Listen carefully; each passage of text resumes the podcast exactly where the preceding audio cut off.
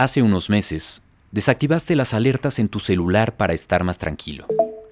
Nada de noticias, nada de notificaciones de Twitter. ¡Qué paz! Es curioso porque fue tu primera red social y ahora cada vez que entras a ella te enojas.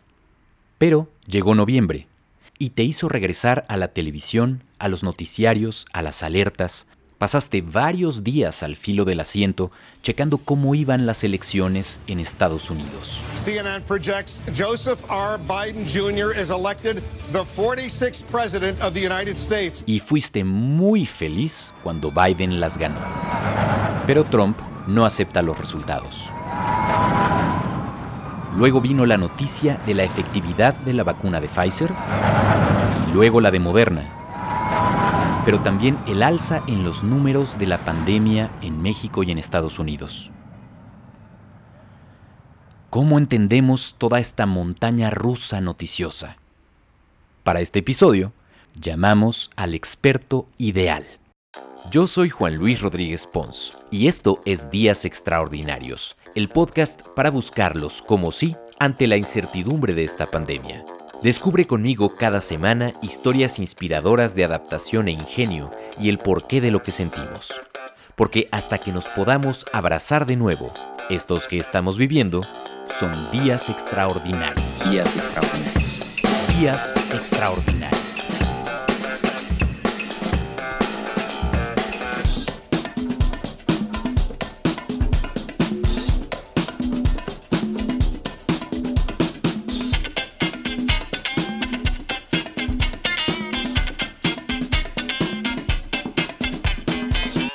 Bienvenidos a Días Extraordinarios. Si se trata de tomar el pulso a lo que está sucediendo en Estados Unidos, pero con un enfoque a la comunidad latina y sabiendo cómo puede impactar a México, es ideal platicar con uno de los periodistas mexicanos que más respeto. Es un todoterreno, además de conducir los noticiarios de las 6 y de las 11 de la noche en Univisión 34 en Los Ángeles, dirige y presenta Historias Perdidas, un podcast de narrativa y misterios históricos increíble.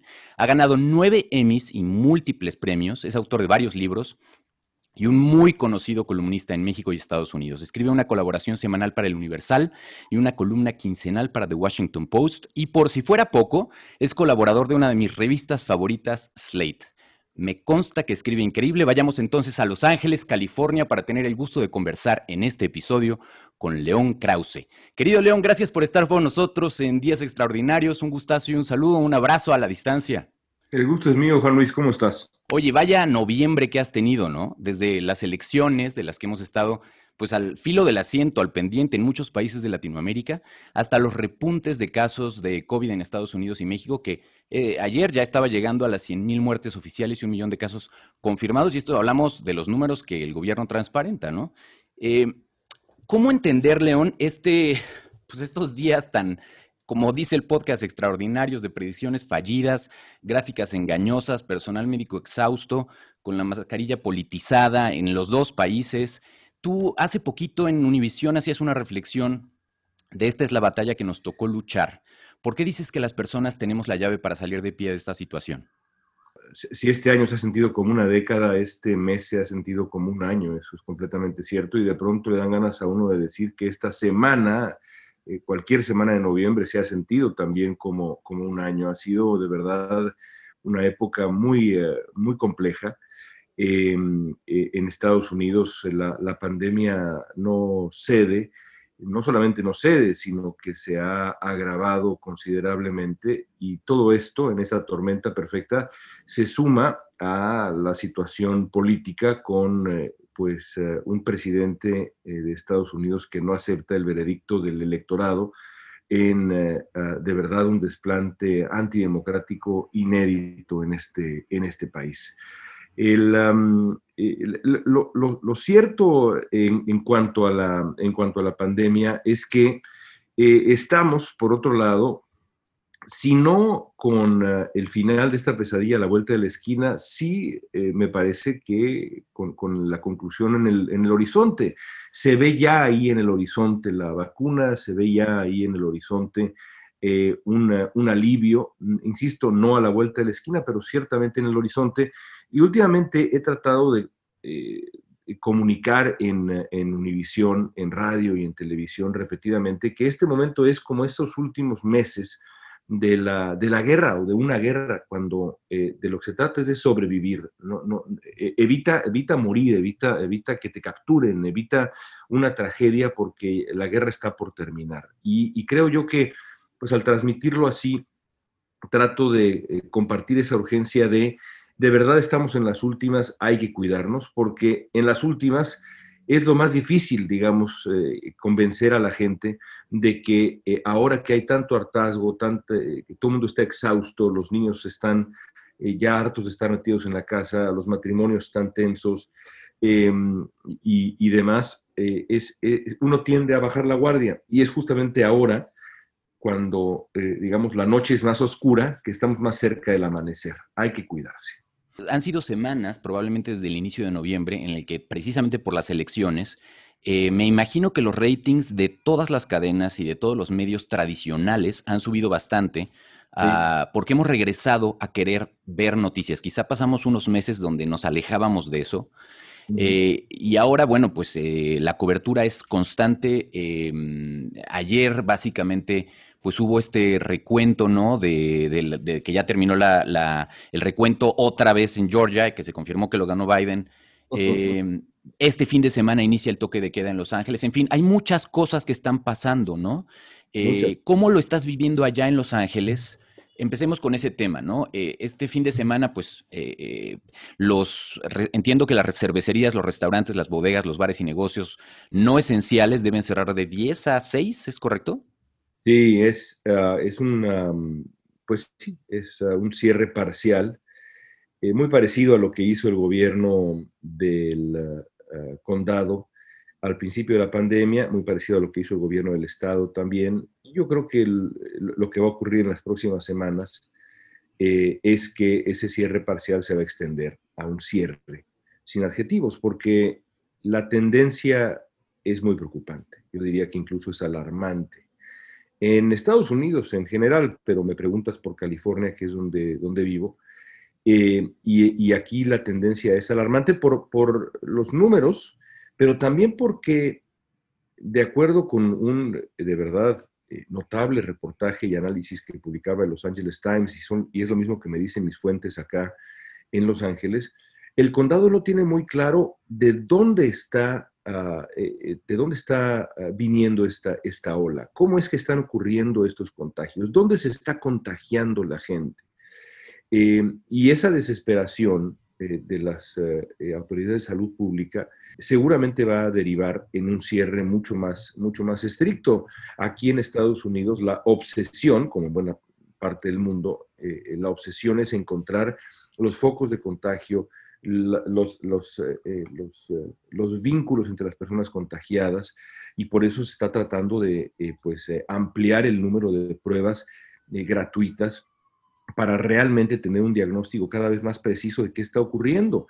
Aquí el estadio de los Dodgers, literalmente el estadio de los Dodgers es un lugar donde la gente va a realizarse pruebas. Por supuesto, esto, esto contrasta con, sitios en donde esto no sucede, como por supuesto nuestro querido país México, en donde la actitud es, pues, ¿cómo decirlo?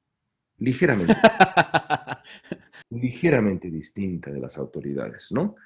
Pero, pues, pues, digamos, eh, por ahí va, digamos, la, la, eh, la tormenta. Y viene además eh, una de las fiestas pues, más importantes en Estados Unidos, Día de Acción de Gracias, que es como un ensayo probablemente de la Navidad, ¿no? Eh, veo a mucha gente en televisión diciendo, eh, televisión americana hablando de eso, diciendo, por favor, este, la mejor manera de festejar Día de Acción de Gracias es no juntándose, ¿no? ¿no?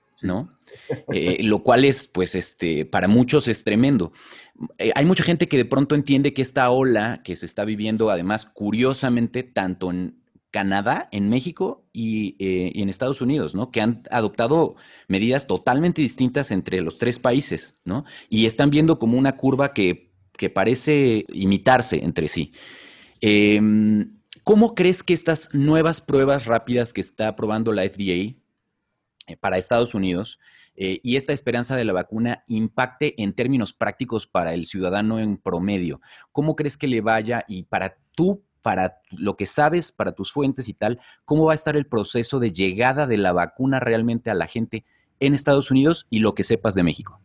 Bueno, es muy complicado, por supuesto. Ah, es muy complicado porque una cosa es eh, que se confirme el milagro, porque eso hay que decirlo con toda claridad, es un milagro científico, es un acto de heroísmo científico sin paralelo alguno en la historia de la humanidad. Lo que estamos viendo es increíble, benditos científicos. Los que eh, no creen en la ciencia, pues creo que tienen que reconsiderar eh, su escala de valores, eh, francamente. Pero bueno, más allá de eso, una cosa es comprobar la, la eh, la vacuna, que funciona la vacuna, que segura la vacuna, y otra muy distinta es eh, producirla, y otra muy distinta es distribuirla, otra muy distinta es aplicarla, y también está ese otro factor que es el proceso de convencer a la gente. Cuando la vacuna esté disponible para todos, que no va a ser pronto, pronto me refiero en los próximos tres meses, eh, yo creo que estamos hablando de que la vacuna estará disponible para todos pues a mediados del 2021, si bien nos va. Yo creo que sí va a ser así, pero si bien nos va. En el mejor escenario será así. Pero habrá mucha gente que en esta terquedad infinita que existe en la era de la desinformación, pues prefiera no vacunarse. Y yo soy un radical en esas cosas, Juan Luis. Eh, y de pronto sí pregunto, ¿qué pasaría si la enfermedad fuera eh, mucho más letal. Si, digamos, fuera 50% letal, si, si uno de cada dos personas que, la, que, la, que se contagiaran de coronavirus, de COVID-19, muriera, ¿la gente tendría dudas en eh, aplicársela? Pensemos en lo que pasó eh, con la vacuna del polio en, a mediados del siglo pasado, cuando millones de padres vivían en el terror más absoluto porque sus hijos podían morir o, quedar eh, paralíticos. Pues no había dudas, ¿verdad?, de aplicarse la vacuna. Eh, voy a ser ligeramente vulgar, pero hay un gran meme eh, que, vi el otro día y que he visto en varias ocasiones, que señala que si el coronavirus provocara la caída del miembro viril, si el coronavirus provocara eso, no habría absolutamente ninguna duda de aplicarse la vacuna. en fin, me da, me da mucha risa porque es una tontería, pero en el fondo, en el fondo, esta tontería tiene razón, pues. Es decir, las consecuencias son terribles de este maldito virus. Pero si fueran todavía más terribles, ¿cuál sería el debate de aplicarse la vacuna? Claro, pero ¿sabes qué pasa? Que a mí me gusta una palabra a los dos nos gusta mucho el idioma, ¿no? Los dos idiomas, pero en, esta, en, en, el lenguaje inglés hay una, una palabra que en español no, no, no, no, tiene la misma fuerza, que es nonsense. Estamos viviendo la época del nonsense. Eh, y entonces, deja tú en el tema del coronavirus y de lo a donde la gente estamos volteando a nuestra atención para tratar de encontrar explicaciones a lo que estamos viviendo, ¿no? A ver, ¿cómo te explicas tantos votos por Trump en una elección como esta? Mm. Bueno, sí, yo diría eh, la época de la, del sinsentido, ¿no? Eh, y, creo que es una muy buena manera de, describirlo.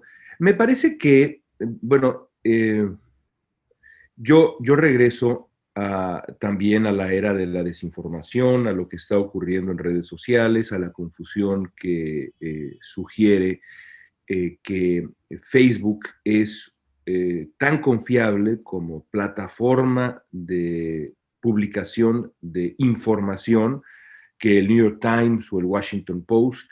Esta es una confusión de nuestros tiempos porque estamos acostumbrados desde, desde siempre los seres humanos a que lo que se publica es respetable, lo que se publica es creíble, porque pues sí, hasta antes de la era eh, maravillosa, democrática, extraordinaria por lo demás del Internet, todo lo que se publicaba pasaba por los ojos de un editor, de un profesional de la información. Esto ya no es el caso, pero la percepción de que así ocurre permanece y esa percepción está haciendo muchísimo daño. Todos los periodistas hemos pasado por la amarga experiencia de tener que dialogar con alguien que nos dice, pues es que lo vi en Facebook. Y bueno, uno tiene que que comenzar con esa persona desde cero, explicando qué es una fuente de información, por qué Facebook no es el New York Times o el Washington Post o CNN, o en su mejor versión, la verdad, en su mejor versión, eh, que de pronto aparece, de pronto aparece, vaya, ni Fox News, ¿no? Hay, una peor, hay una peor versión de Fox News que es exactamente igual a Facebook, pero en fin. Entonces, yo creo que, yo creo que en gran medida la era de la desinformación lo explica. Por otro lado, el, éxito de Trump en Estados Unidos no nada más se puede explicar como, como la era del nonsense. Yo creo que hay eh, eh, muchos otros factores eh, muy complejos, muy interesantes y muy válidos, muchos de ellos, para que la gente haya, para que una buena cantidad de esos votantes de Trump hayan votado por él. ¿Qué tanto jugaron los latinos en esos votos pro Trump? mucho, en, mucho en ciertas zonas, ¿sabes? Y creo que eso hay que aclararlo. no es lo mismo un votante de la, del sur de la Florida que un votante en de Texas votante del sur de Texas. Eh, eh, los tejanos, como decía un reportaje extraordinario y creo que cualquiera que haya estado ahí lo sabe, los tejanos del sur de Texas no, se, no son latinos, son tejanos y se comportan como tejanos. Los eh, cubanoamericanos del sur de la Florida no les interesa el asunto migratorio, les obsesiona la política exterior rumbo, a la isla. Exactamente. ¿no? y a un mexicoamericano en Nevada, eh, o en Arizona o en California, le importa la migración y no le importa en lo absoluto qué va a hacer Joe Biden en función de Nicolás Maduro.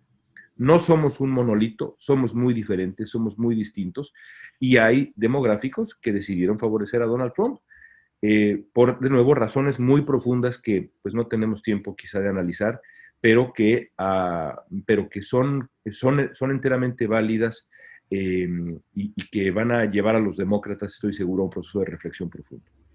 ¿Qué puede pasar? Bueno, no qué puede pasar, ¿qué crees tú que va a pasar en el proceso hacia el 20 de enero? Seguramente te acuerdas tú y tus podcast escuchas de la secundaria en donde eh, nos enseñaban los famosos diagramas de Venn. ¿Te acuerdas? Los, los, dos círculos, ¿no? Y uno tenía que encontrar la intersección y eran los los elementos en común entre uno y otro. Bueno, ahora tenemos en Estados Unidos dos círculos, eh, eh, como esos diagramas de Venn, que no encuentran intersección.